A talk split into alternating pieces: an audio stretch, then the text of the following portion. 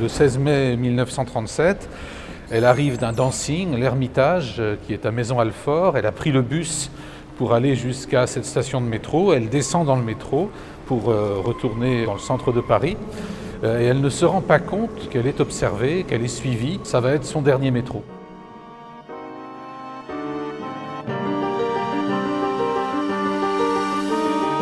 L'ombre du crime, épisode 1. L'affaire Laetitia Toureau. L'histoire du premier meurtre dans le métro parisien que nous vous présentons en compagnie de Bruno Fulini, directeur de la collection Archives du crime aux éditions L'Iconoclaste, et de Christian Discipio, auteur du roman historique Le crime du métro aux éditions Cap Bell.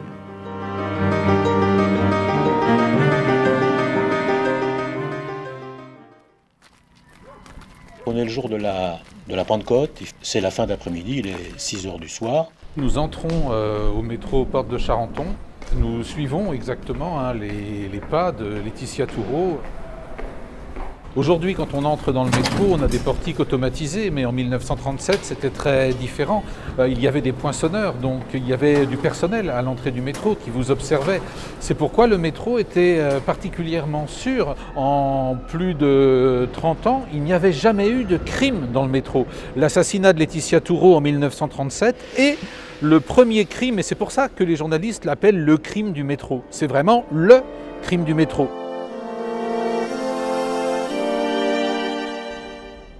Elle est toute seule dans le wagon, dans la voiture où elle se trouve, car elle voyageait en première. À l'époque, il y avait des premières classes dans le métro, et Laetitia Toureau, qui était bien habillée, coquette, euh, qui ne manquait pas d'argent parce qu'elle avait diverses activités, eh bien voyageait en première. Et c'est à la station suivante que son corps va être découvert. Et c'est au métro Porte Dorée qu'on trouve le corps d'une jeune femme fraîchement assassinée. Le métro s'arrête, on voit qu'il y a quand même une personne, une femme qui est sur son siège. L'arrêt du métro l'a fait tomber par terre. Il y a même un officier de santé parmi les sept personnes qui attendaient pour rentrer dans, le wagon qui euh, va constater son décès. Elle a un couteau planté dans le cou. Et puis on est aussi dans un contexte un petit peu euh, qui va à l'opposé. On est à Paris. Paris, euh, dans ces années-là, dans cette fin de, décennie 30, Paris est une fête, contrairement à ce qu'on pourrait croire, parce qu'il y a des, dancings partout. Les gens vont danser tous les jours, particulièrement le week-end, mais c'est l'irruption d'un instrument nouveau, là, qui permet de meubler l'espace sonore d'une manière inédite, c'est l'accordéon.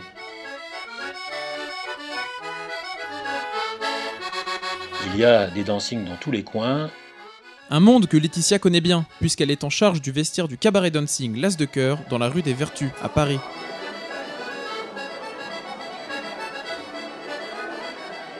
La police a beaucoup enquêté dans ce milieu de la nuit. Bon, elle s'est rendue compte que l'As de Cœur était fréquenté par euh, toutes sortes de gens. C'était le mélange un peu des, classes sociales. Il y avait. Euh, y avait les ouvriers qui venaient là, euh, le, monde, le monde des travailleurs qui venaient, surtout le week-end, mais même en semaine, on en trouvait.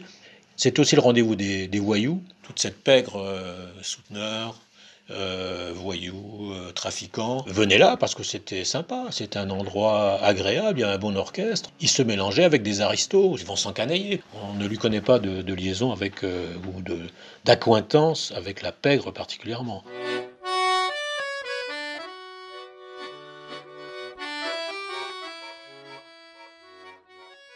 Laetitia, vous savez, c'est une femme qui euh, peut passer inaperçue quand elle est habillée simplement et qu'elle euh, ne se montre pas trop euh, à son avantage hein, physiquement.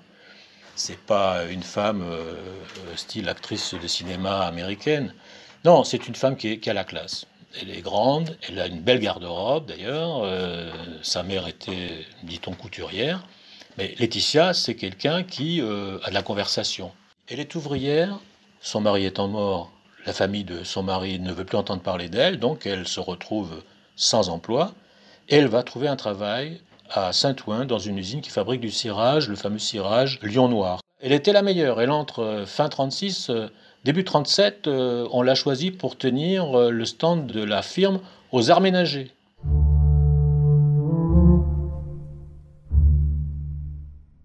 Elle a travaillé comme détective dans une maison euh, qui s'appelle la maison Rouff, qui est dirigée par M. Rouffignac, ancien flic qui s'est reconverti Dans cette spécialisation, elle fait des filatures, essentiellement pour le compte de Marie Cocu ou pour le compte de femmes jalouses.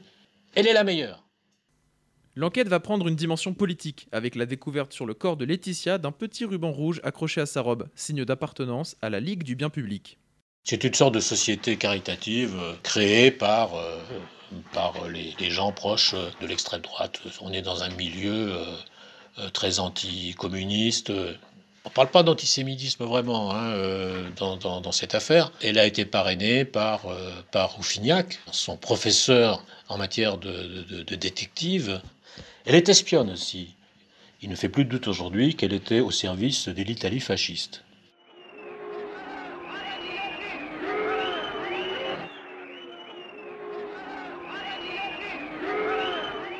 En 1937, le Front populaire est toujours au pouvoir, mais les choses se gâtent, les choses se tendent.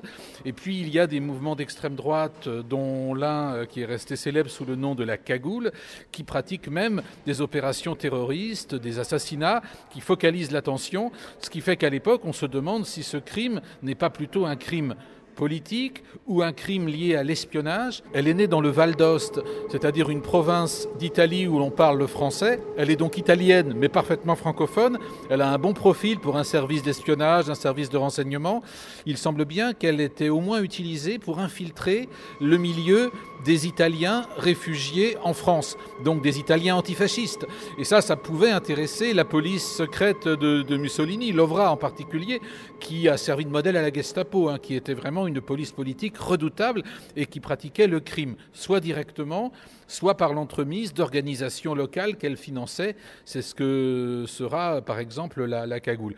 La cagoule, en fait, la police ne s'en inquiète qu'à qu partir de la fin de l'année 36. La cagoule, ce sont donc des gens d'extrême, extrêmes. Voilà, on pourrait dire ça. Hein. C'est-à-dire qu'eux, ils ne se contentent pas d'écrire, ils ne se contentent pas de manifester, ils sont prêts à en découdre.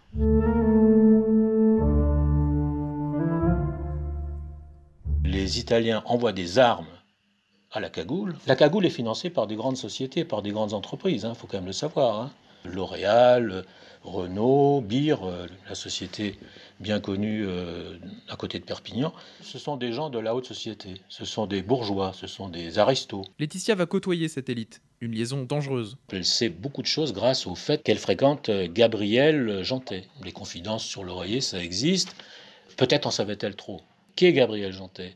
C'est un petit intellectuel euh, assez brillant qui est euh, dans l'organigramme de la cagoule. Il n'y a pas d'organigramme, mais on peut le situer en numéro 3. Il s'occupe particulièrement de tout ce qui est approvisionnement en armes. Et nul doute qu'elle avait quand même, euh, je pense, envie d'arrêter ce travail. Elle n'est pas bête quand même, elle voit bien que les gens qu'elle suit se font assassiner. Alors elle commence à faire les rapprochements. On n'arrête pas dans ce milieu.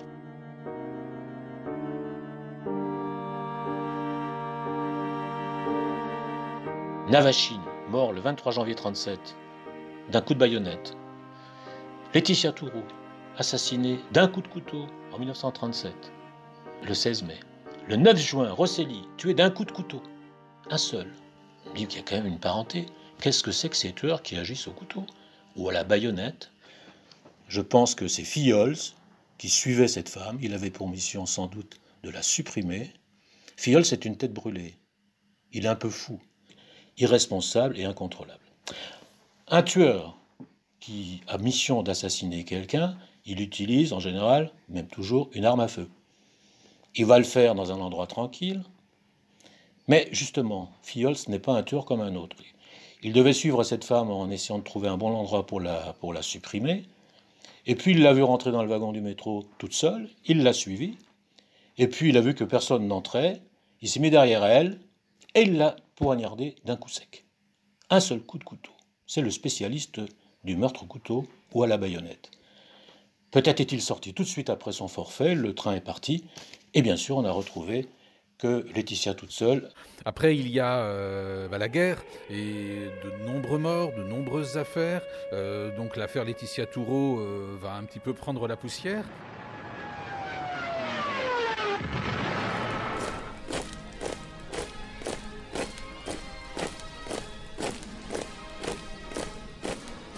Radio Paris, Radio Paris, Radio Paris est allemand.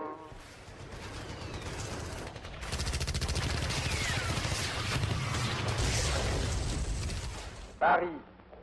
Paris outragé. Paris brisé. Paris martyrisé. Mais Paris libéré. Malgré la fin de la guerre, l'enquête est toujours au point mort. Plusieurs années passent, et surprise, une nouvelle piste est envisagée. C'est peut-être tout bêtement un crime passionnel. Souvent, euh, la jalousie, euh, l'amour frustré euh, bah, sont de puissants moteurs de violence.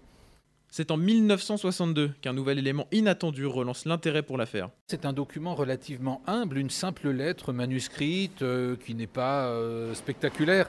Ça peut paraître anodin, mais c'est quand on commence à se pencher dessus, quand on commence à la lire, qu'on est troublé, car c'est un document rarissime.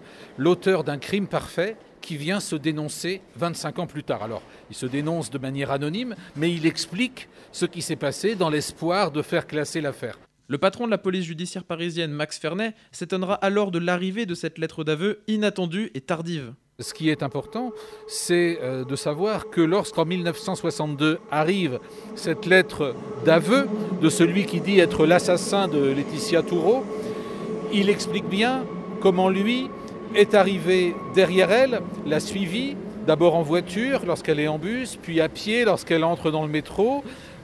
Dans la rame de métro à Porte de Charenton, il a un couteau à la main, il lui donne un coup, il la tue, il recule et il passe dans le wagon de deuxième classe qui se trouve juste à côté. C'est-à-dire qu'au moment où, à la station Porte Dorée, le crime est découvert, il fait partie, s'il dit vrai, il fait partie des voyageurs qui sont là sur le quai, ici même. Et euh, il dit dans sa lettre que si on l'avait interrogé à ce moment-là, dans l'état d'émotion où il était, il se serait effondré, il aurait tout avoué. Mais les policiers ne cherchent pas à mener l'enquête. Ils cherchent simplement à, fluidifier le trafic, à comprendre ce qui se passe.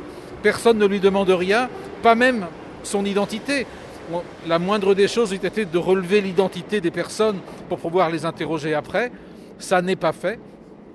Et euh, il se volatilise, ce garçon. Il retourne au quartier latin où il occupe euh, un petit hôtel. Il reviendra le lendemain chercher sa voiture qu'il a laissée euh, du côté de la porte de Charenton. Et puis ensuite, il va suivre l'affaire dans les journaux. Après la prescription de l'affaire, il explique qu'il n'a même plus de remords, qu'il a l'impression que ce crime a été commis par un autre et que c'est finalement une sorte d'orgueil qui le pousse à, révéler ce qu'il a fait euh, en expliquant que au fond il a agi sous l'empire de la jalousie. Il explique, hein, il détaille le mobile passionnel de l'affaire, c'est qu'il était amoureux de Laetitia Toureau, qui était un peu plus dégourdie, un peu plus âgée que lui. Elle, elle le traitait en gamin. Euh, il lui faisait la cour. Il est allé jusqu'à la demander en mariage. Elle, elle se moquait de lui. Elle riait. Euh, il avait obtenu un rendez-vous avec elle après le dancing de l'Ermitage, mais elle l'avait annulé et il pensait qu'elle avait rendez-vous avec un autre homme. Elle le lui avait dit d'ailleurs, sans doute pour le rendre jaloux. Euh, c'est effectivement fou de jalousie que ce Perpignanais de 22 ans aurait suivi Laetitia armée d'un couteau et euh, lui aurait tranché la gorge. Sauf que c'est pas très crédible, parce que on sait très bien que dans les crimes d'hommes jaloux ou d'hommes euh, éconduits, lorsqu'il s'agit de coups de couteau, il n'y a pas un coup de couteau. Il y en a souvent beaucoup. Les, gens sont en colère parce que pour tuer cette femme, il faut qu'il soit vraiment en colère, ce jeune garçon. Et s'il avait été à la place de l'assassin, je pense qu'il n'aurait pas donné un coup de couteau, il en aurait donné beaucoup plus. Mais une question subsiste. Cette lettre est-elle authentique? Évidemment, on pourrait imaginer aussi un, autre scénario où cette lettre de dénonciation, euh, très bien faite, serait l'œuvre de quelqu'un qui a pris euh, part à l'affaire, mais qui veut clore le dossier et donc qui euh, invente une affaire passionnelle. Mais quel serait l'intérêt de faire clore une affaire qui est prescrite? C'est un peu étrange, on peut l'imaginer, mais on ne voit pas tellement pourquoi. Ces nombreuses zones d'ombre autour de l'affaire pourraient aussi s'expliquer par les faiblesses de l'enquête. C'est totalement nouveau de se faire assassiner dans le métro parisien. Et alors il est incompréhensible eh bien, qu'on n'ait pas identifié l'assassin dans un lieu aussi fréquenté, euh, alors qu'on ne peut ni entrer ni sortir euh, d'une station de métro sans être vu par les poinçonneurs. Rétrospectivement, on s'est aperçu que la police avait très mal réagi. Parce que depuis la fin du 19e siècle, euh, avec les méthodes de Bertillon, la police parisienne savait fixer une scène de crime, c'est-à-dire éviter d'abord qu'elle soit saccagée, la protéger, euh, la mesurer, la photographier, et donc conserver pour longtemps euh, toutes les traces possibles. Mais ça, on savait le faire dans un appartement, une maison, un entrepôt, un lieu fixe. Une rame de métro, c'était une première. Et dans un premier temps, ne serait-ce que parce qu'on ne veut pas bloquer tout le trafic, eh bien on fait sortir les voyageurs, on, sécurise pas la scène de crime, donc on perd toutes sortes euh, d'indices et de témoignages qui auraient été très précieux. Et on sait que quand une enquête euh, démarre sur de telles erreurs, il est presque impossible de la rattraper ensuite.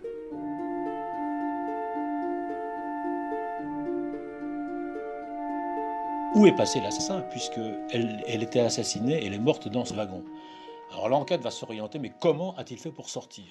Pendant deux jours, les policiers vont faire une enquête style mystère de la chambre jaune, mais sur roulette, si vous voulez. Hein.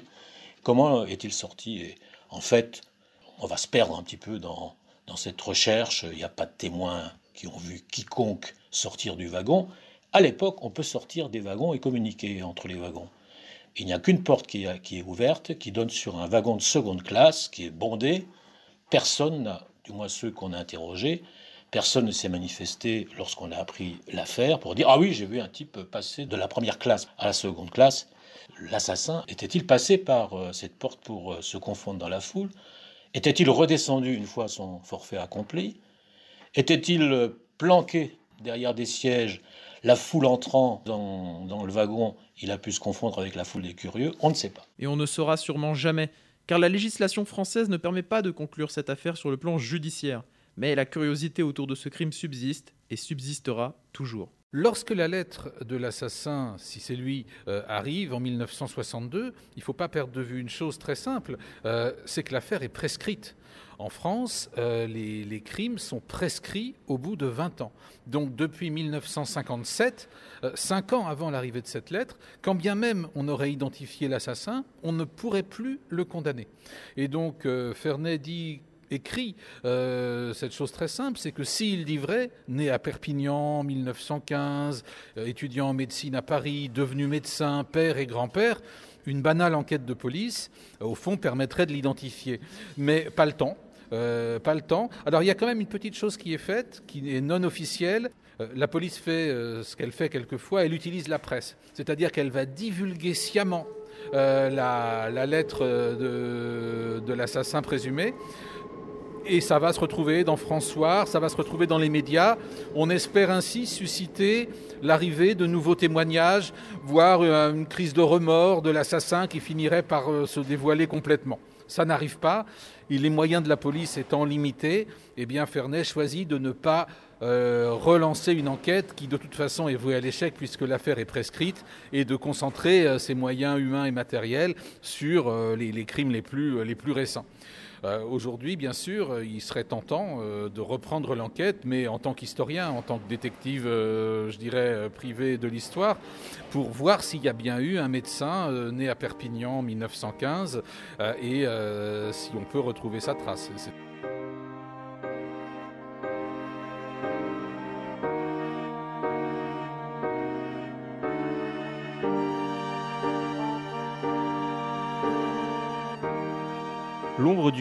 Un podcast proposé par Julien Sognard, Florian Porta et Thomas Varin. Nous remercions Christian Dicipio, Joachim Dos Santos, Bruno Fulini et Martin Kenen pour leur participation. A bientôt pour une nouvelle affaire restée dans l'ombre de l'histoire.